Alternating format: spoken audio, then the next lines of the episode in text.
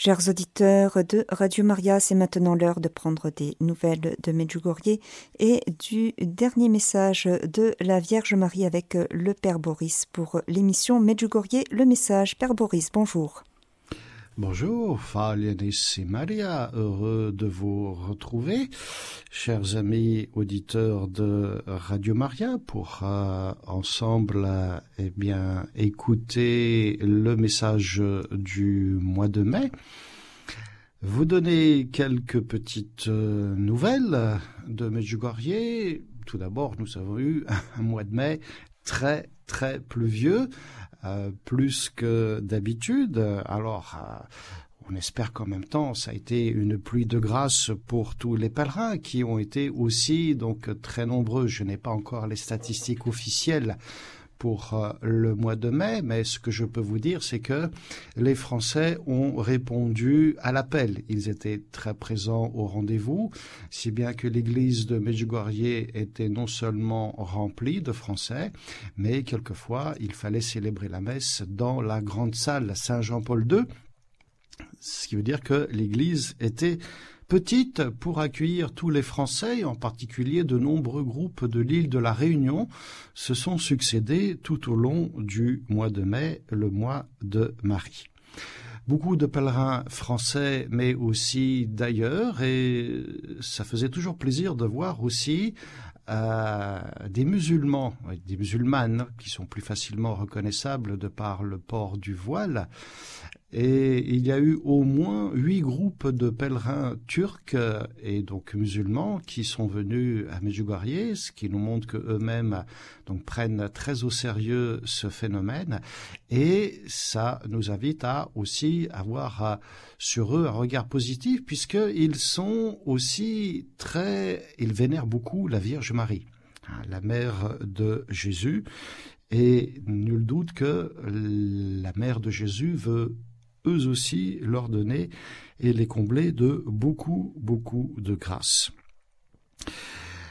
Alors nous avons tout récemment fêté la Pentecôte à Medjugorje et hum, à chaque fois je pense au tout premier message qui avait été donné en vue de la Pentecôte quand la Vierge Marie a commencé à donner des messages en 1984 à destination de la paroisse de Medjugorje le 2 juin 1984, elle avait dit ceci, chers enfants, ce soir, je veux vous dire en cette neuvaine, donc neuvaine de préparation de la Pentecôte, Priez pour l'effusion du Saint-Esprit sur vos familles et sur vos paroisses. Priez, vous ne le regretterez pas.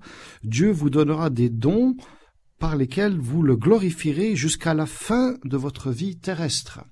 Merci d'avoir répondu à mon appel. Donc la Vierge Marie donne plutôt le Seigneur, par son intercession, donc donne des grâces qui nous permettent de le glorifier et jusqu'à la fin de notre vie. Donc ça veut dire c'est une invitation à prendre vraiment toujours très au sérieux la préparation de la fête de la Pentecôte. Et cette année, à Medjugorje, le lundi de Pentecôte, Monseigneur Cavalli, visiteur apostolique euh, en charge de la paroisse de Medjugorje, a aussi eu l'occasion de confirmer deux Français qui vivent au moins provisoirement donc à Medjugorje, qui ne sont donc pas rattachés à une paroisse euh, en France. Deux Français un homme et une femme ont été confirmés le lundi de Pentecôte euh, Monseigneur a donc présidé cette Eucharistie et a permis que ces deux personnes soient maintenant donc euh, remplies du feu du Saint-Esprit. Et je dis ça parce que je suis moi-même témoin de l'œuvre de Dieu en eux et en particulier comment l'amour envers Jésus et la Gospa est en train de naître et de grandir dans leur cœur.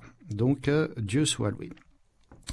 Medjugorje, à partir du 1er juin, donc d'avant-hier, a changé ses horaires. Nous sommes passés aux horaires d'été pendant donc un temps de trois mois, ce qui veut dire que le chapelet commence maintenant à 18 heures et la messe internationale que vous pouvez suivre euh, parce qu'elle est traduite dans toutes les langues, elle commence maintenant donc à 19 heures.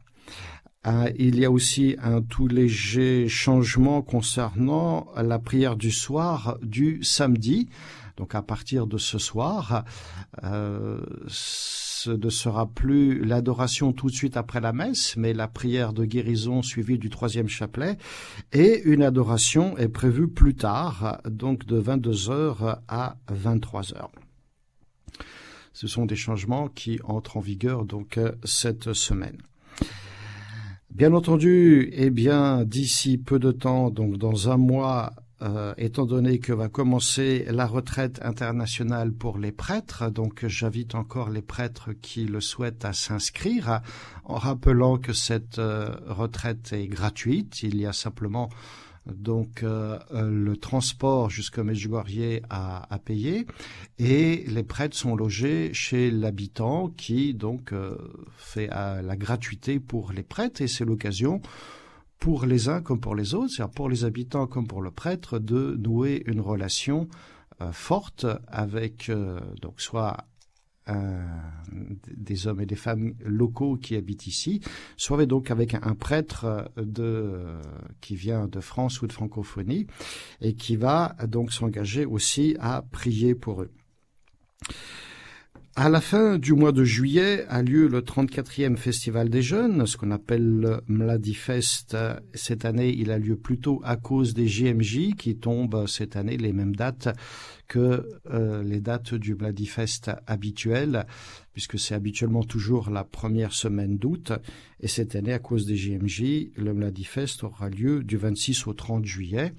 Et je rappelle que sur ce modèle du Mladifest, donc du Festival des Jeunes, sont organisés dans différents pays aussi euh, des festivals de jeunes de manière analogue. Et c'est ainsi qu'à Paris, du 9 au 11 juin, aura lieu Medj. Je vous disais que je n'avais pas les statistiques encore pour le mois de mai, mais ce que je peux vous dire, c'est que pour le mois d'avril, il y a eu 150 000 communions qui ont été distribuées. Le mois d'avril est celui où nous avons fêté Pâques et c'est vrai que au moins depuis la semaine sainte et le le début du temps pascal nous avons eu beaucoup de pèlerins et de prêtres puisqu'il y avait en moyenne plus de 100 prêtres par jour euh, aux messes à Medjugorje. 100 prêtres par jour, voilà, c'est donc un, euh, un chiffre qui est euh, pas encore proche de ceux que nous avons l'habitude de voir l'été, mais qui nous montre que donc les, les, pèlerins reviennent nombreux et accompagnés des prêtres, et c'est toujours donc pour les prêtres l'occasion de voir comment le Seigneur agit puissamment au cours du sacrement de réconciliation. Et chers amis auditeurs, si vous avez l'occasion de permettre à un prêtre de venir, n'hésitez pas aussi à lui dire de, de confesser à Medjugorje. En général, les prêtres repartent boostés dans leur ministère sacerdotal. Alors, euh, le dernier message, euh, celui du 25 mai 2023, donné à la voyante Maria, une nouvelle fois, nous a invités à euh, aller dans la nature, ou bien de nous inspirer de la nature. La Vierge Marie le fait régulièrement. Je vais vous lire donc maintenant ce qu'elle nous a dit plus précisément. Chers enfants, je vous appelle à aller dans la nature et à prier pour que les Très-Haut parle à votre cœur, pour que vous ressentiez la puissance du Saint-Esprit et que vous témoignez de l'amour que Dieu a pour chaque créature. Je suis avec vous et j'intercède pour vous. Merci d'avoir répondu à mon appel. Alors, voilà, la nature. La Vierge Marie nous lance un appel. Elle nous dit, elle nous appelle premièrement donc à y aller. Ça veut dire que, eh bien, il va falloir euh, non seulement y aller de manière passive, mais vivre une véritable rencontre avec la nature et avec euh, le créateur de toute cette beauté, ça veut dire observer cette nature, savoir s'en émerveiller et passer de la beauté des créatures au créateur lui-même. Et non seulement ça, j'ai envie de dire que, la nature a aussi beaucoup, beaucoup de choses à nous apprendre. Et puis la Vierge Marie, il dit aussi que, eh bien, c'est un endroit où nous pouvons prier. Évidemment, louer Dieu, comme euh, le beau chant que nous venons d'entendre de louer Dieu avec toutes ses créatures. Donc l'inspiration, c'est Saint François d'Assise, bien entendu. Et y aller pour y faire une véritable donc expérience spirituelle de rencontre avec le Dieu vivant. Donc nous sommes invités à y aller car en fait c'est Dieu lui-même qui nous y attend pour parler à notre cœur à travers donc la, la beauté de ses œuvres. C'est-à-dire que le Seigneur, il veut nous remplir de sa beauté et d'un sentiment de gratitude pour la beauté et la bonté de ce qu'il fait. Tout simplement parce que la création porte la signature d'un Dieu qui est à la fois puissant et beau, qui est supérieur à tout ce qu'on peut imaginer. Il est au-delà du temps et de l'espace. Il est un Dieu qui est sage et bon et qui a de quoi donc nous surprendre tant dans l'infiniment petit que dans l'infiniment grand. Euh, voilà, ce qui veut dire que tout porte la marque du Dieu créateur, du Dieu d'amour, depuis le plus petit atome jusqu'à la galaxie la plus grande qui tourne dans l'univers. Et ceci nous montre un Dieu qui est plein d'imagination, de couleurs, de diversité. Et la création, elle est comme un tableau qui porte l'empreinte du Créateur. D'ailleurs, bien des scientifiques croient en l'existence d'un être qui a conduit intelligemment la naissance et l'évolution du monde. Il ne faut donc surtout pas mettre en opposition la science et la foi. Donc nous sommes invités à aller dans la nature, mais ce qu'on peut aussi, euh, chers auditeurs, retenir, c'est que, eh bien, la nature elle-même nous y attend. Ah, la nature attend l'homme. Pourquoi? Parce que, eh bien, tel que c'est écrit dans le livre de la Genèse, l'homme est le chef-d'œuvre de la création. Le livre de la Genèse nous dit que Dieu a fait l'homme à son image et lui a donné autorité sur les autres créatures, et il a décrété que tout ce qu'il avait fait était bon, et même dans le cas de l'homme, que cela était très bon. J'aime aussi beaucoup Paul Claudel qui avait dit que l'homme a été, a été mis par Dieu au milieu de la nature pour l'achever et la lui offrir. Nous retenons que la création attend de voir l'homme, et ceci, Saint Paul le dira de manière très explicite. Au chapitre 8 de l'Épître aux Romains, il nous dit ceci. En effet, la création attend avec impatience la révélation des fils de Dieu. C'est un verset extraordinaire. La création attend avec impatience de voir la révélation des fils de Dieu car la création était soumise au pouvoir du néant, non pas de son plein gré, mais à cause de celui qui l'a livré à ce pouvoir. Pourtant, elle a gardé l'espérance, nous dit saint Paul, d'être elle aussi libérée de l'esclavage de la dégradation, pour connaître la liberté de la gloire donnée aux enfants de Dieu. Nous le savons bien, continue saint Paul en disant que la création tout entière gémit, elle passe par les douleurs d'un enfantement qui dure encore, et elle n'est pas seule, nous aussi en nous-mêmes nous gémissons, nous avons commencé à recevoir l'Esprit Saint, mais nous attendons notre adoption et la rédemption de notre corps. Nous avons commencé à recevoir l'Esprit Saint et la Vierge Marie nous a dit dans le message que dans la nature, Dieu veut nous parler et nous inviter à être remplis de l'Esprit Saint. Et il y a donc une interaction très forte entre la nature et l'homme. La création, elle a un besoin urgent de voir se révéler les fils de Dieu, c'est-à-dire ceux qui sont devenus vraiment une nouvelle création, c'est-à-dire ceux qui ont reçu l'Esprit Saint, car comme dit Saint Paul, si quelqu'un est dans le Christ, il est une créature nouvelle. Le monde ancien s'en est allé, un nouveau monde est déjà né. Donc il y a une deuxième naissance qui est l'œuvre de l'Esprit Saint, nous dit Jésus lui-même. Il y a donc euh, entre la création et l'homme une interaction et les deux se complètent et les deux ont besoin donc l'un de l'autre. L'homme a besoin d'y aller pour l'observer, s'émerveiller, s'émerveiller comme dans le psaume qui dit, euh, le psaume 8 qui dit avoir ton ciel, ouvrage de tes doigts, la lune et les étoiles que tu fixas. Qu'est-ce que l'homme pour que tu penses à lui, le fils d'un homme que tu en prennes souci? Voilà, la place de l'homme dans la création, le psalmiste nous dit, tu l'as voulu un peu moindre qu'un Dieu ou qu'un ange, le couronnant de gloire et d'honneur. Tu l'établis sur les œuvres de tes mains, tu mets toutes choses à ses pieds. Voilà, toute la création est soumise à l'homme et attend son maître, donc euh, l'homme. Alors, qu'est-ce qui différencie l'homme de tout le reste des créatures? Eh bien, premièrement, comme nous l'avons déjà soulevé, c'est que c'est la seule créature qui a été faite à l'image et à la ressemblance de Dieu. L'homme tient donc une place unique dans sa propre nature, il unit le monde euh, matériel, le monde créé, et le monde spirituel. Et euh, il est le seul qui est capable de connaître et d'aimer son Créateur. Le catéchisme de l'Église catholique nous dit qu'il est la seule créature sur terre que Dieu a voulu pour elle-même. Lui seul est appelé à partager par la connaissance et l'amour la vie de Dieu. C'est à cette fin qu'il a été créé et c'est la raison fondamentale de sa dignité. Parce qu'il est à l'image de Dieu, l'individu humain a la dignité de personne, c'est-à-dire tout comme Dieu.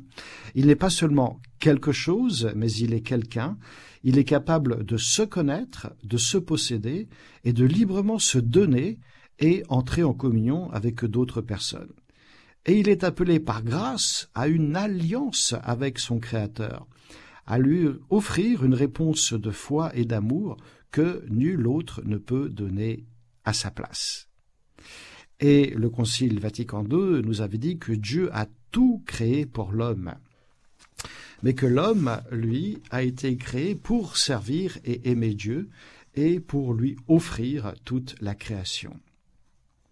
L'homme est donc une figure grande et admirable plus précieux aux yeux de Dieu que tout le reste de la création. C'est pour lui, en fait, qu'existe le ciel et la terre et la mer et la totalité de la création. Et c'est à son salut que Dieu a attaché tant d'importance qu'il n'a pas même épargné son propre Fils. Car Dieu n'a eu de cesse de tout mettre en œuvre pour faire monter l'homme jusqu'à lui et le faire asseoir à sa droite, disait un père de l'Église, Saint Jean Chrysostome. Voilà, donc euh, la création attend de voir l'homme car il est son Seigneur, son Maître, mais l'homme a aussi beaucoup à apprendre de la création, en particulier, j'en veux dire, les petits-enfants. Ah, vous savez que les petits-enfants qui veulent tout apprendre, eh bien, ils posent toujours plein plein de questions et ils sont capables d'émerveillement et de curiosité et la nature est pour eux aussi donc justement un lieu d'émerveillement le lieu où ils apprennent aussi à, se connaître.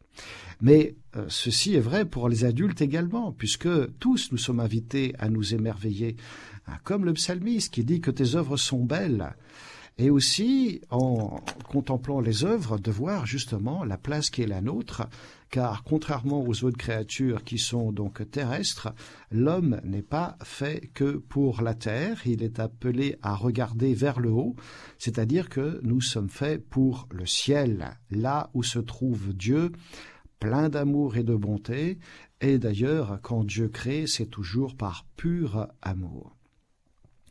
Et la Vierge Marie nous invite dans le message à contempler l'amour que Dieu a pour chaque créature.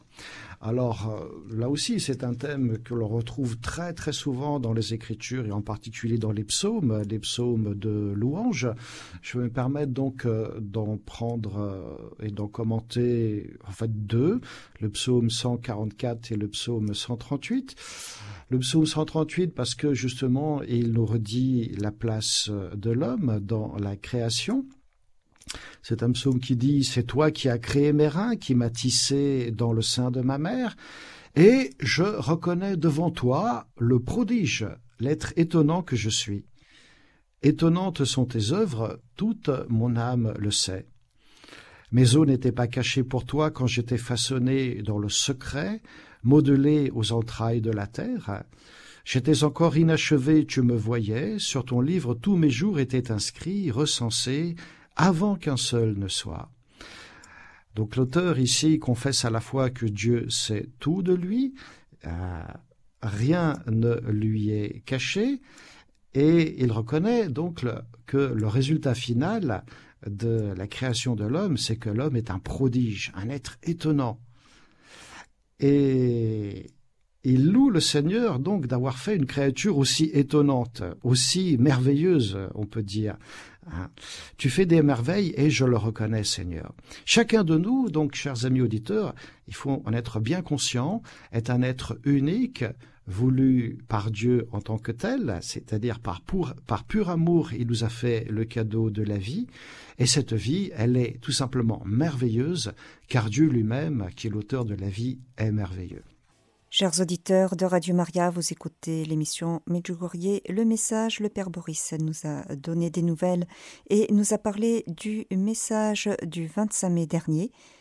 Père Boris, nous avons un auditeur qui souhaiterait intervenir. Il s'agit de Georges. Georges, c'est à vous. Bonjour mon père. Bonjour. J'aimerais apporter mon témoignage personnel que j'ai vécu avec euh, Vitska, que j'ai appris à Medjugorje, j'ai reconnu Medjugorje, et, et quand Vitska était venu chez nous en Alsace, j'ai suivi Vitska, j'ai été dans j'ai vécu l'apparition avec elle, et grâce à Medjugorje, que ma femme et moi personnellement, euh, nous a aidé pour notre repentance, pour notre conversion. Et Amen, Alléluia. Oui, frère. Et j'ai vécu vraiment des moments très, très forts avec Vitska, avec Père Jozo, quand il était encore en vie, voyez. Et une fois, elle était en Allemagne, j'étais avec ma femme, avec Elise et avec euh, ma maman. Nous a invités et on est allé en Allemagne. Et été invité par Vitska elle-même, euh, dans, dans mon intercité. Et je devrais accompagner Vitska. Voilà. J'étais avec Vitska. Bon, elle, elle a prié Vitska euh, dans sa langue, vous voyez. Euh, oui, moi, pris au français. On avait un moment très elle fort. pose les mains, elle serre effectivement très fort la tête quand elle prie. Aujourd'hui, elle est, elle est malade, donc elle Oui, ne peut plus vraiment se déplacer comme auparavant. Ceci dit, c'est son mari qui viendra donc euh, avec moi depuis Medjugorje pour le festival Medjduit à Paris, les 9, 10 et 11 juin. Donc nous aurons la grâce d'avoir le mari de Vitska, Mario Mijatovic. Oui, père. Alors, voilà, donc restez bien, cher ami, cher Georges, donc dans la grâce hein, de, de Medjugorje, surtout que vous avez eu donc euh, cette grâce immense de pouvoir assister à une apparition donc euh, avec euh, Vitska, ce qui veut dire que la Vierge Marie, hein, elle a posé aussi son regard sur vous. hein, sur vous, elle a prié sur vous, elle a très certainement, elle aussi, étendu les mains, invoqué la bénédiction de Dieu sur vous. Donc, euh, soyez vraiment donc témoins de son amour, de l'amour maternel de la Gospa pour chacun de ses enfants. Et je me permets tout simplement de, revenir au, message, puisque euh, donc euh, on aura encore l'occasion euh, d'écouter d'autres auditeurs juste après. Merci Georges et nous continuons donc avec le commentaire du message. Si la Vierge Marie nous invite à, aller dans la nature pour nous y merveiller, c'est que pour que aussi nous y trouvions ce Dieu, ce Dieu merveilleux. Nous sommes vraiment invités à avoir ce regard contemplatif sur la nature et savoir passer donc de la création au Créateur lui-même. Si la création, chers amis auditeurs, est aussi belle, combien donc est, beau et merveilleux notre euh, Créateur, quoi. Et c'est son Esprit Saint qui est à l'œuvre et qu'il est encore. L'esprit est à l'œuvre lors de la création, il est à l'origine de toute vie, mais c'est aussi cet esprit qui maintient toute vie dans sa dans sa beauté, dans son harmonie, euh, dans l'univers quoi. Et d'ailleurs le livre de Job nous dit que si Dieu retirait vers lui son esprit et son souffle, toute chair expirerait ensemble et l'homme retournerait à la poussière quoi. De même, dans la vision des ossements desséchés du prophète Ézéchiel, ce n'est que lorsque le souffle, c'est-à-dire l'esprit, que lorsque le souffle agit, que les morts revivent et deviennent une immense armée. Et on peut même dire qu'il ne peut pas y avoir de vie, vie physique ou vie spirituelle sans l'action de l'Esprit Saint. L'Esprit est celui qui donne la vie et qui fait vivre de la vie de Dieu. C'est-à-dire pas juste une existence terrestre, mais de cette plénitude de vie que Jésus nous a promis. Hein. Je suis venu, disait Jésus, pour que mes brebis aient la vie et la vie en abondance et même en surabondance. Quand la Vierge Marie nous parle de l'Esprit Saint, eh bien, bien entendu, euh, il s'agit pour nous de vraiment euh, croire ici que c'est la troisième personne de la Trinité euh, dont elle parle. Hein, ce n'est pas le mot esprit comme une simple énergie ou une force, une force divine. L'esprit est un être personnel. Il est de fait la troisième personne de la Trinité. Pour le Père et le Fils, quelquefois, c'est plus facile.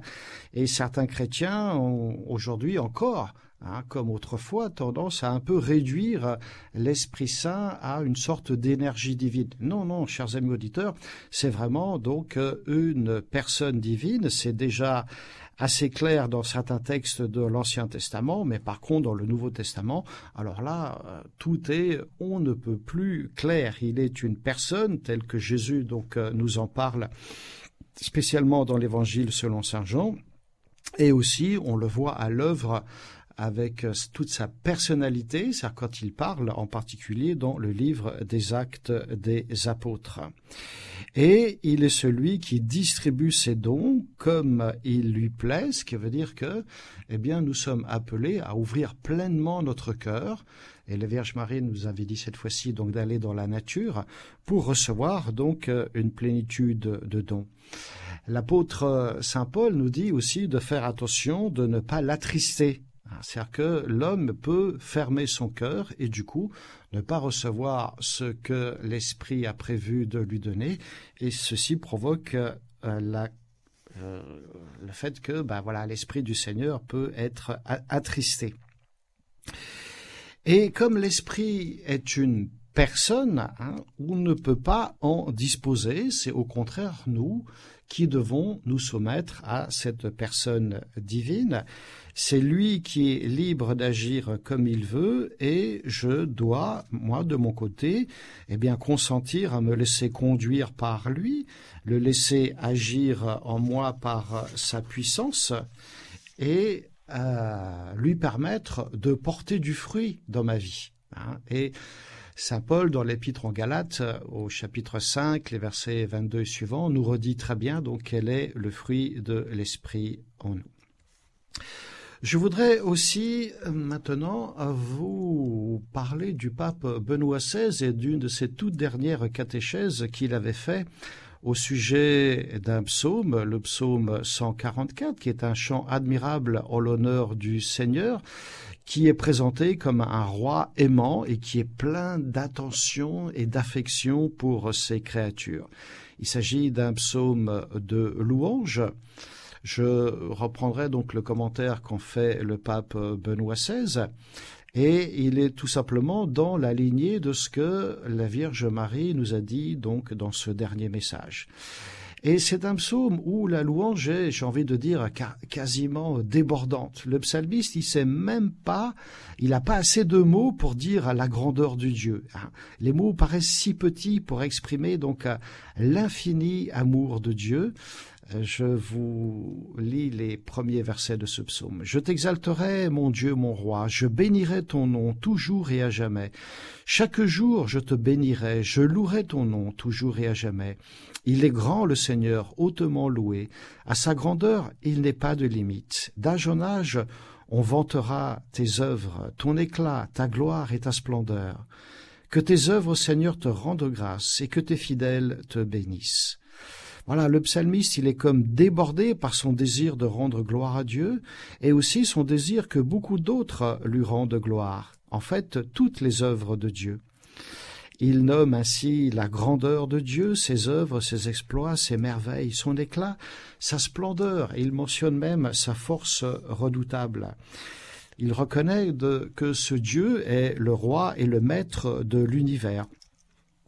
Et puis, quelques versets plus loin, il nous dit aussi que le Seigneur est tendresse et pitié, qu'il est lent à la colère, plein d'amour, et que sa bonté, sa tendresse sont pour toutes ses œuvres, et que toutes tes œuvres, Seigneur, te rendent grâce et que tes fidèles te bénissent. Il continue en disant, le Seigneur soutient tous ceux qui tombent, il redresse tous les accablés. Donc c'est là que nous voyons combien le Seigneur est un Dieu qui prend soin de sa créature, spécialement donc quand celle-ci tombe. Ceci est très important pour nous, car nous ne sommes pas toujours dans la louange, nous ne sommes pas toujours dans l'action de grâce, et le péché peut quelquefois avoir raison de nous, mais tout ceci pour le Seigneur n'est pas un problème, puisqu'il redresse tous ceux qui tombent, et il nous offre sa miséricorde pour peu que l'homme effectivement soit repentant.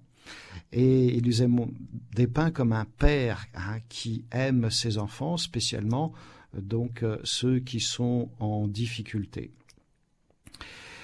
Et du coup, le, le, psaume va se terminer à nouveau par une louange. Que ma bouche proclame les louanges du Seigneur, son nom très saint, que toute chair le bénisse toujours et à jamais le psaume avait commencé par une ouverture à, une invitation à la louange et à bénir le Seigneur et son, son nom, son saint nom, et il se termine dans la même veine. Et il lance un appel pour que, eh bien, toute euh, créature soit associée à la louange. Que toute chair le bénisse toujours et à jamais. Voilà, son nom est saint c'est une sorte de chant éternel qui doit se lever donc depuis la terre vers le ciel. C'est une véritable célébration communautaire de l'amour universel de Dieu, disait le pape Benoît XVI, de Dieu qui est source donc de vie. Hein, il est le créateur, mais il est aussi source de joie, de paix et de salut. Et hum, nous avions un verset aussi très très important dans ce, psaume. C'est un verset qui dit que le Seigneur est proche de ceux qui l'invoquent, de tous ceux qui l'invoquent en vérité. Le Seigneur est proche de ceux qui l'invoquent, de tous ceux qui l'invoquent en vérité. Et voilà, quand nous nous tournons en vérité vers le Seigneur, et que nous l'appelons Il se rend proche de nous. Et cette phrase était particulièrement chère, disait le pape Benoît XVI, à un ascète du VIe siècle, Barzanuf de Gaza, qui a été souvent consulté par des moines, des ecclésiastiques et des laïcs à cause de la sagesse de son discernement spirituel. Ainsi, par exemple, un disciple qui lui exprimait son désir de rechercher les causes des diverses tentations qui l'avaient assailli, le moine Barzanuf répondait à ce frère qui s'appelait Jean, Frère Jean, ne crains rien des tentations que tu as ressenties pour t'éprouver, car le Seigneur ne te laisse pas en proie à elles. Donc, quand survient une de ces tentations, ne te fatigue pas à chercher de quoi il s'agit, mais crie le nom de Jésus. Jésus est de moi, et il t'écoutera car il est proche de ceux qui l'invoquent. C'est la phrase de notre psaume. Il est proche de ceux qui t'invoquent, qui l'invoquent. Ne te décourage pas, mais cours avec ardeur, et tu parviendras au but dans le Christ Jésus, notre Seigneur. Père Boris, nous avons une auditrice qui souhaiterait euh, intervenir. Il s'agit de Patricia. Patricia, c'est à vous. Bonjour, euh, bonjour à tous, bonjour Maître Dugorier. Euh, bah, écoutez, Père, c'est avec euh, vraiment une grande joie que j'ai écouté votre émission et aussi j'avais écouté aussi, comme chaque mois, avec Sœur Emmanuel, le message, le message du 25 et aussi ses commentaires. Vraiment, à chaque fois, ça, me touche. Et là, aujourd'hui, c'est, spécial. Enfin, tout me touche dans ce qui parle de Marie. Et euh, aujourd'hui, vous parlez de, voilà, que nous sommes créés euh, à l'image de Dieu. C'est quelque chose que je, comme beaucoup, j'ai dû entendre ça des milliers, des milliers de fois. Et voyez là, aujourd'hui, vous parlez, je ne sais pas pourquoi, ça me touche vraiment au plus profond de mon être. Parce que, vous voyez, je peux, aujourd'hui, Marie peut-être me faire, me donne vraiment conscience cette beauté, cette bonté de Dieu. Oui. Et, j'étais en train d'imaginer, euh, voilà, je suis créée, voilà, c'est vrai, c'est vrai, je pense que si Marie nous demande, enfin me demande euh, de, contempler la nature, effectivement, pour regarder la nature, quelquefois, il est, il est magnifique, il est extraordinaire, il peut être euh, merveilleux comme destructif aussi. Hein. il peut donner, voilà. Et, et, Dieu nous donne, nous, l'homme, moi, une petite être de rien du tout. Euh, voilà, je suis, euh, il me donne de savoir pouvoir sur la nature. Enfin, pas pouvoir, peut-être je ne sais pas bien m'exprimer, mais pour me, me, rendre compte à quel point Dieu est merveilleux. je, je, crois que je veux contempler la nature en, en, regardant, en méditant cela. Mm. Je suis créé à l'image de Dieu et euh, je regarderai la nature aussi qui, qui, contemple Dieu. Je suis certaine que la nature, euh, euh, je pense, évoque Dieu, remercie Dieu. Et que moi, quelquefois, je, je pense que je ne les fais pas. Je ne dois pas le faire assez. C'est une invitation à vraiment entrer voilà, dans, dans, la louange en plus de l'action de grâce. Voilà. Et, et donc, voyez, je vous remercie beaucoup je remercie vraiment la Vierge Marie de, de comme toutes les mamans, elle a, elle, a les mots justes pour nous conduire à Dieu. Et ah. Marie me touche tout le temps, souvent et, et, et chaque jour. Et, c'est vrai, je rends grâce à Marie parce que c'est par elle, c'est par Marie que, que, je vais à Jésus, que je, vais, je contemple Dieu. Aujourd'hui, encore une fois, elle l'a fait d'une manière magnifique. Aussi, je voudrais vous demander votre prière, Père. Euh, je, vais bientôt venir à Medjugorje et, euh, et je me rends compte à quel point il est difficile aujourd'hui de demander d'avoir un prêtre pour nous accompagner dans notre pèlerinage. C'est incroyable, nos prêtres sont débordés. Les prêtres, ils n'ont plus de temps pour eux. Et c'est, vous voyez, la moisson est abondante mais les ouvriers sont peu nombreux. Dites-leur à eux aussi d'aller dans la nature, d'accord? Voilà. Et donc voilà, je vous demande de prier vraiment pour que le Seigneur nous envoie des serviteurs oui. ce sera, ce sera avec joie. Et vous voyez, donc, euh, pour, euh, pour terminer, à la fin, à la fin du message, elle nous dit, je suis avec vous et j'intercède pour vous. Hein. Nous sommes aussi assurés de sa présence maternelle et aimante. Elle intercède pour nous, donc elle nous aide à nous ouvrir pleinement donc euh, au Seigneur. Et elle est aussi celle qui nous guide de sa main maternelle. Et il y a une fois d'ailleurs, j'ai le souvenir que elle avait utilisé explicitement cette, cette expression. Donc je suis allé la, rechercher et j'ai trouvé que le 2 février 2010, Myriana, qui avait reçu son apparition mensuelle en Italie, car elle s'y trouvait donc à l'époque, elle avait reçu ceci. Chers enfants, avec un amour maternel aujourd'hui, je vous invite à être un phare pour toutes les âmes qui errent dans les ténèbres de l'ignorance de l'amour de Dieu.